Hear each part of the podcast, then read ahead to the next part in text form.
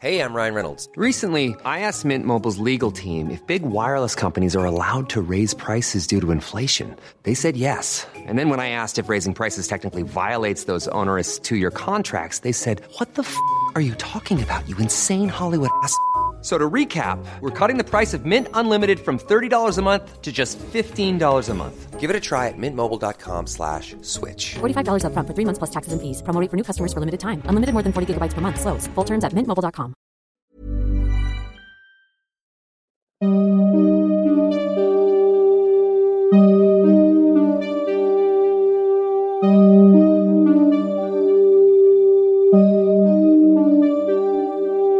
Durante los siguientes minutos escucharás historias que podrían quitarte el sueño. Cosas que pasan con mayor frecuencia de lo que podrías imaginar. Anécdotas vividas por personas reales, como tú, como yo. ¿Estás listo para escucharlas? Así que ponte cómodo y apaga la luz, porque yo soy Emanuel Morales. Y yo Kevin García. Y estas son las historias del mundo creepy.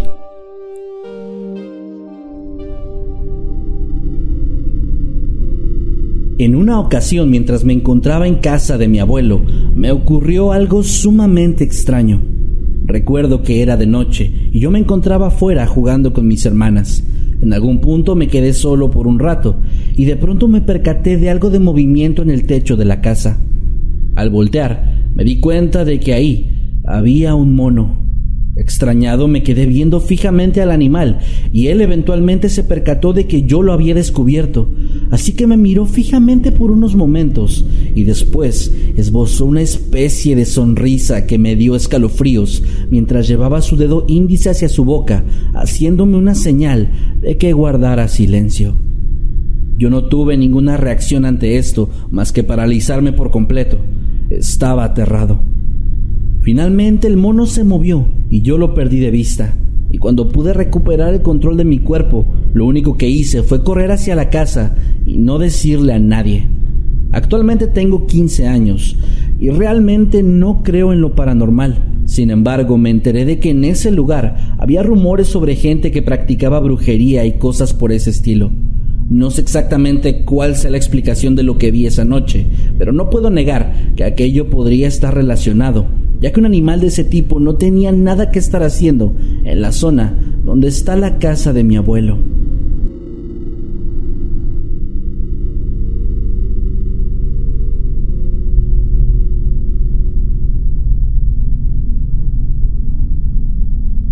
Cuando tenía seis años, mi hermanita de dos tenía una muñeca con el aspecto de un bebé real. Al verlo daba una sensación extraña.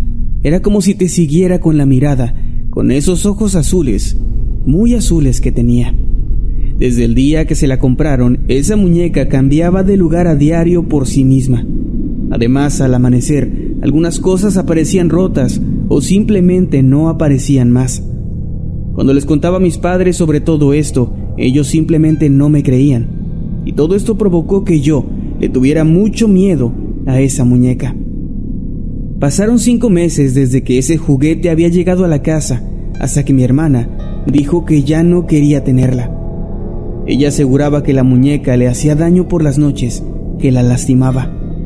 Mis padres por fin tomaron en cuenta lo que yo les había contado anteriormente y por fortuna decidieron quemarla. Nunca más volvieron a ocurrir cosas extrañas en mi casa.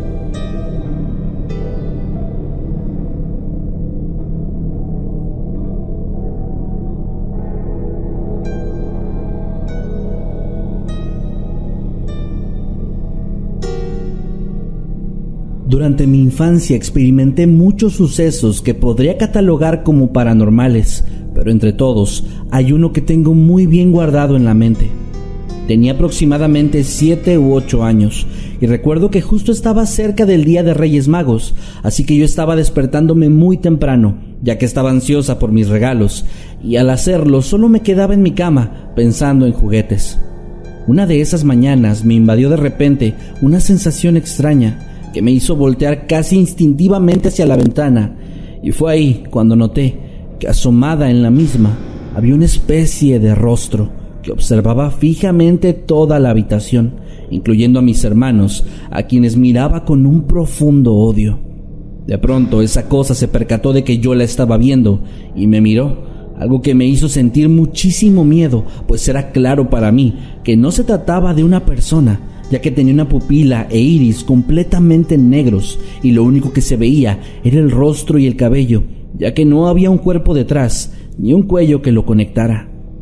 Lo único que pude hacer en ese momento fue cubrirme con las cobijas aterrada y eventualmente uno de mis hermanos se despertó. Yo me descubrí solo para notar que aquel rostro horrible ya se había ido. Jamás volví a ver algo así, pero todavía en la actualidad de tan solo recordarlo siento un profundo miedo y todo mi cuerpo se llena de escalofríos.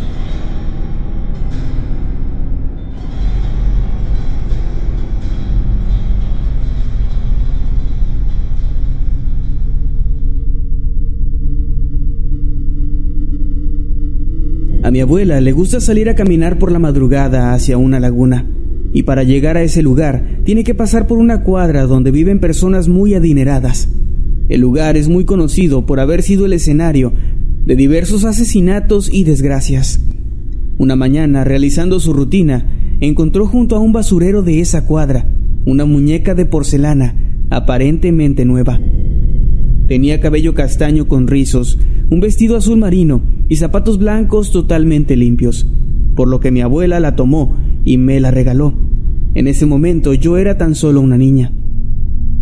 La tuve en mi casa por tan solo una semana y durante ese tiempo sucedieron cosas extrañas, específicamente durante la noche.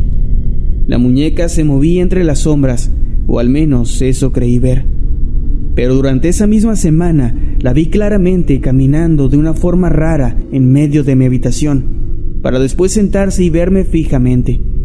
Claro que después de eso, lo único que pude hacer fue gritar y llamar a mis padres, no recuerdo nada más después de ese momento. Cuando mis papás fueron a la habitación para saber lo que pasaba, me encontraron inconsciente y con fiebre. Después de ese día, no supe más de aquella muñeca.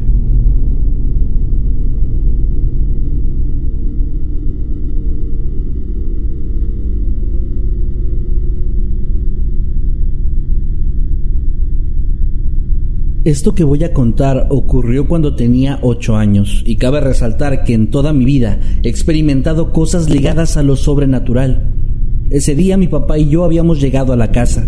Era viernes y como yo tenía muchas tareas atrasadas decidí comenzar a hacerlas lo más pronto posible.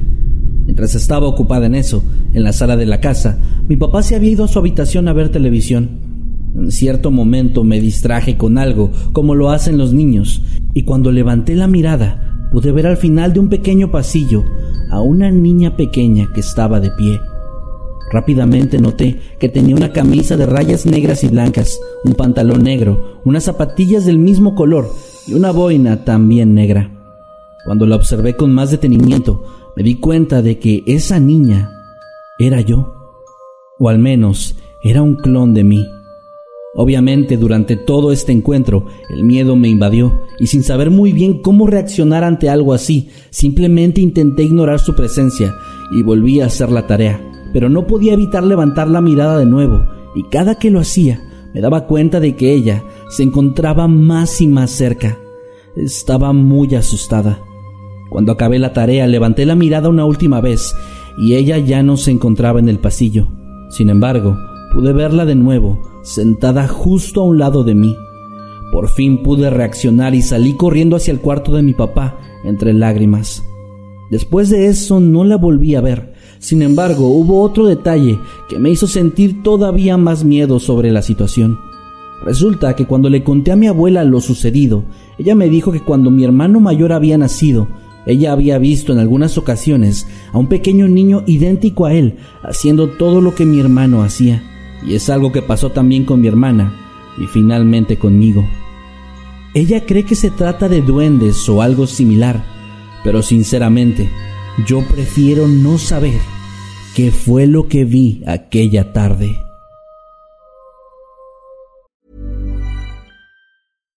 One size fits all seemed like a good idea for clothes. Nice dress. Uh, it's a it's a t-shirt. Until you tried it on. Same goes for your healthcare.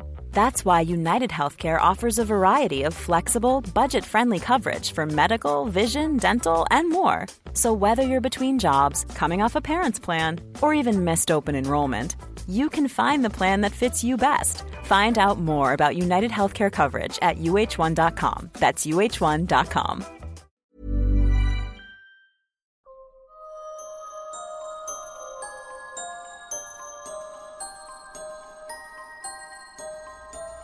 Dicen que el primer día de escuela nunca se olvida, ya que para muchos es una montaña rusa de emociones.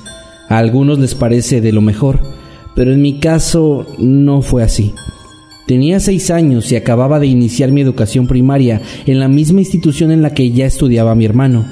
Como era costumbre en esa escuela, estábamos dando un recorrido por todas las instalaciones para conocerlas y ubicarnos en la que sería nuestra segunda casa, como suelen decir algunos profesores. En cierto punto del recorrido me dieron muchas ganas de ir al baño, así que le pedí permiso a la maestra encargada del recorrido, cosa a la que accedió. Cuando llegué a los sanitarios, vi que uno de ellos estaba ocupado, así que entré a uno cercano. Entonces comencé a escuchar cómo provenía un llanto de ese lugar donde había observado que estaba una niña. Preocupada, pregunté, ¿qué tienes? ¿Por qué estás llorando? En ese instante, el llanto se calmó y por unos segundos pensé que estaría bien mi compañera. Sin embargo, apenas pasaba ese pensamiento por mi cabeza cuando escuché un grito desgarrador desde ese lugar que llenó todo el baño. Salí corriendo de mi cubículo y cuando me disponía a irme, justo después de lavarme las manos, noté cómo las luces comenzaron a fallar mientras me sentía observada a mis espaldas. Al voltear encontré justo detrás a una niña, con piel pálida y ojos muy oscuros, cuyos pies se encontraban despegados del suelo. Aterrada comencé a gritar y salí corriendo a buscar a mi maestra y a mis compañeros. Cuando llegué a donde estaban, les dije con lágrimas en los ojos lo que había visto, pero la maestra solo me contestó, así que ya la viste, mientras me abrazaba para tranquilizarme, cosa que de nada servía, puesto que sus palabras solo me alteraron más. Más tarde le conté a mi hermano lo que sucedió y él me contó una historia que se contaba en esa escuela sobre una pequeña que se quitó la vida en ese mismo lugar, tras ser víctima de bullying durante mucho tiempo, cuyo fantasma se cree que vaga por ahí. Fue algo tan aterrador que hasta el día de hoy todavía me persigue.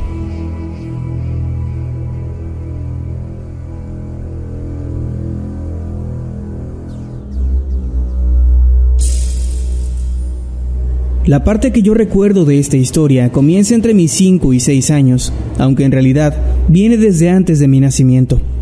Como en muchos casos, con la noticia del embarazo de mi madre, tanto ella como mi padre y mi madrina estaban demasiado emocionados, lo que hizo que al instante comenzaran a comprar cosas para mí, ropa, utensilios y juguetes, entre los que estaba una muñeca, de esas que cuando las acuestas cierran los ojos. En fin, no sé por qué, a los 13 les ocurrió que sería buena idea que la muñeca se llamara como yo, así que la bautizaron como Lorena, además de acostarla siempre en la que después sería mi cuna. Después de mi nacimiento estuve durmiendo con mis padres aproximadamente cinco meses, hasta que decidieron que era hora de que pasara a dormir a mi propia cuna, donde estaban mis juguetes y mi muñeca. Sin embargo, eso nunca sucedió, ya que desde que me acostaron ahí, yo no lograba conciliar el sueño. Mis padres aseguraban que lloraba demasiado, por lo que decidieron que dormiría con mi madrina. Así pasaron varios años hasta que nos mudamos. Yo con cinco años ya iba a dormir en mi propio cuarto, puesto que mi madrina se había quedado en otra ciudad. Acá mi muñeca ya no estaba en la cuna, ahora dormía en un portabebé. Sin embargo, todo seguía igual. Aquella muñeca me aterraba ya que siempre me sentía observada por ella, llegando al punto de siempre estar detrás suyo para que no me pudiera ver. Al cabo de unos meses, todo empeoró, ya que comencé a tener pesadillas en la que era perseguida por esa muñeca, quien corría detrás de mí por toda la casa hasta que lograba apuñalarme para quitarme la vida, o me asfixiaba con algún cordón hasta que yo moría. El terror fue tan fuerte que mi madre llevó a esa muñeca a bendecir, con el afán de quitar cualquier cosa que me estuviera persiguiendo. Pero todo acabó solo hasta que mi madrina vino y se la llevó a su casa. Hasta el día de hoy no puedo estar en el mismo lugar que esa muñeca sin sentirme observada. Es por eso que cuando visito a mi madrina saludo al juguete, ya que pienso que estoy invadiendo su lugar, tal y como lo hice cuando nací.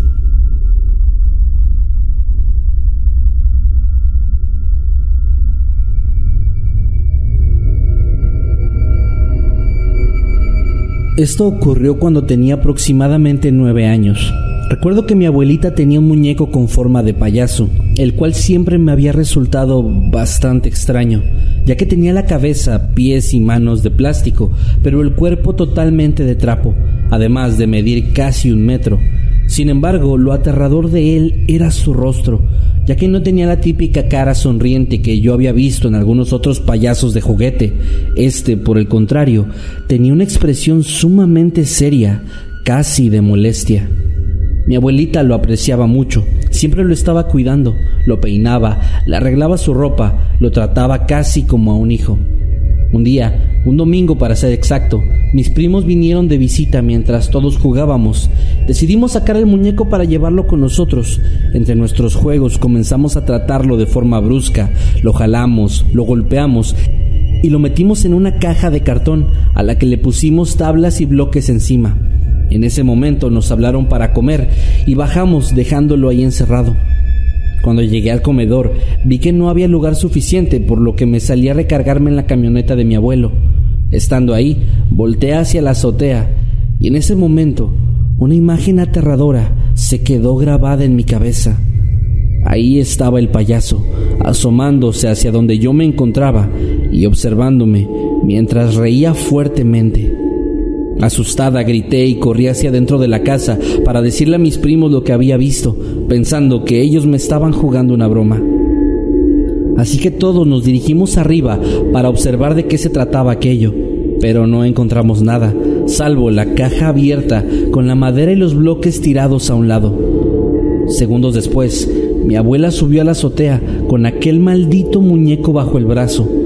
Al observarlo, el terror que se comenzaba a ir me invadió de nuevo el payaso estaba sonriendo. Su expresión de seriedad había cambiado por completo. Esta es solo una de las historias que le han ocurrido a la familia en torno a este payaso, el cual no hemos vuelto a ver, ya que después del fallecimiento de mi abuela decidimos deshacernos de él, pero al ir a buscarlo a la caja donde estaba guardado bajo llave, no pudimos encontrarlo. Seguimos sin saber qué pasó con ese juguete, y la verdad es que creo que así estamos mejor.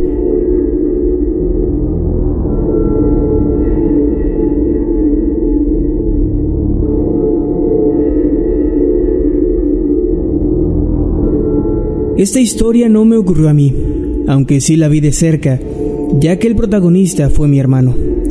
Cuando tenía unos 10 años, le gustaba mucho jugar con pistolas que él mismo fabricaba con las ramas de los árboles. Sin embargo, eso no le agradaba a mi mamá, ya que decía que no era apropiado para él, por lo que solía tirar o quemar todas esas pistolas que mi hermano hacía.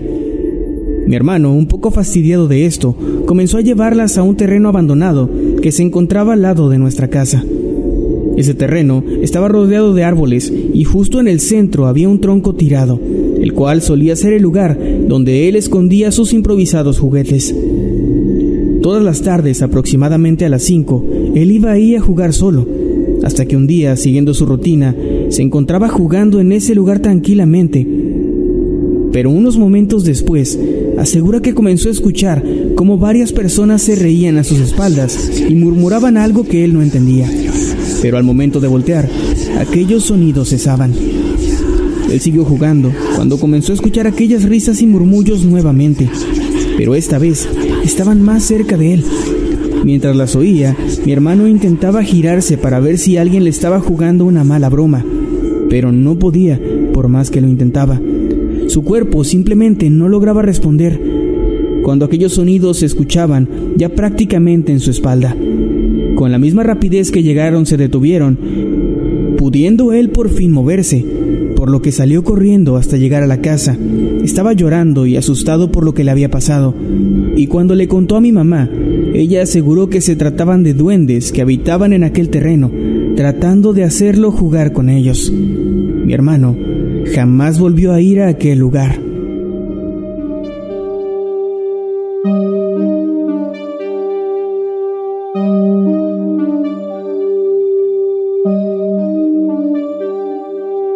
Hemos llegado al final de este episodio. Esperamos que haya sido de tu agrado. Recuerda que puedes escucharnos cada lunes y que puedes seguirnos a través de todas nuestras redes sociales como arroba emanuel-night y arroba Kevin Masketman.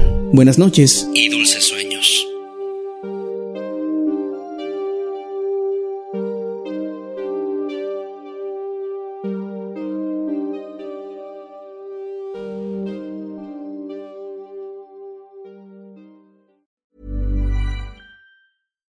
If you're looking for plump lips that last, you need to know about Juvederm lip fillers. With Juvederm Volbella XC and Juvederm Ultra XC, your lip look, whether it's subtle or bold, can last up to one full year with optimal treatment and no additional maintenance. Find a licensed specialist and see if it's right for you at juvederm.com today. That's J U V E D E R M.com. Add fullness to lips in adults over 21 with Juvederm Volbella XC or Juvederm Ultra XC. Do not use if you have severe allergies or a history of severe allergic reactions, or if you're allergic to lidocaine or the proteins used in Juvederm. Tell your doctor if you have a history of scarring or taking medicines that decrease the body's immune response or that can prolong bleeding. Common side effects include injection site redness, swelling, pain, tenderness, firmness, lumps, bumps, bruising, discoloration, or itching. As with all fillers, there's a rare risk of unintentional injection into a blood vessel, which can cause vision abnormalities, blindness, stroke, temporary scabs, or scarring. For full important safety information, visit juvederm.com.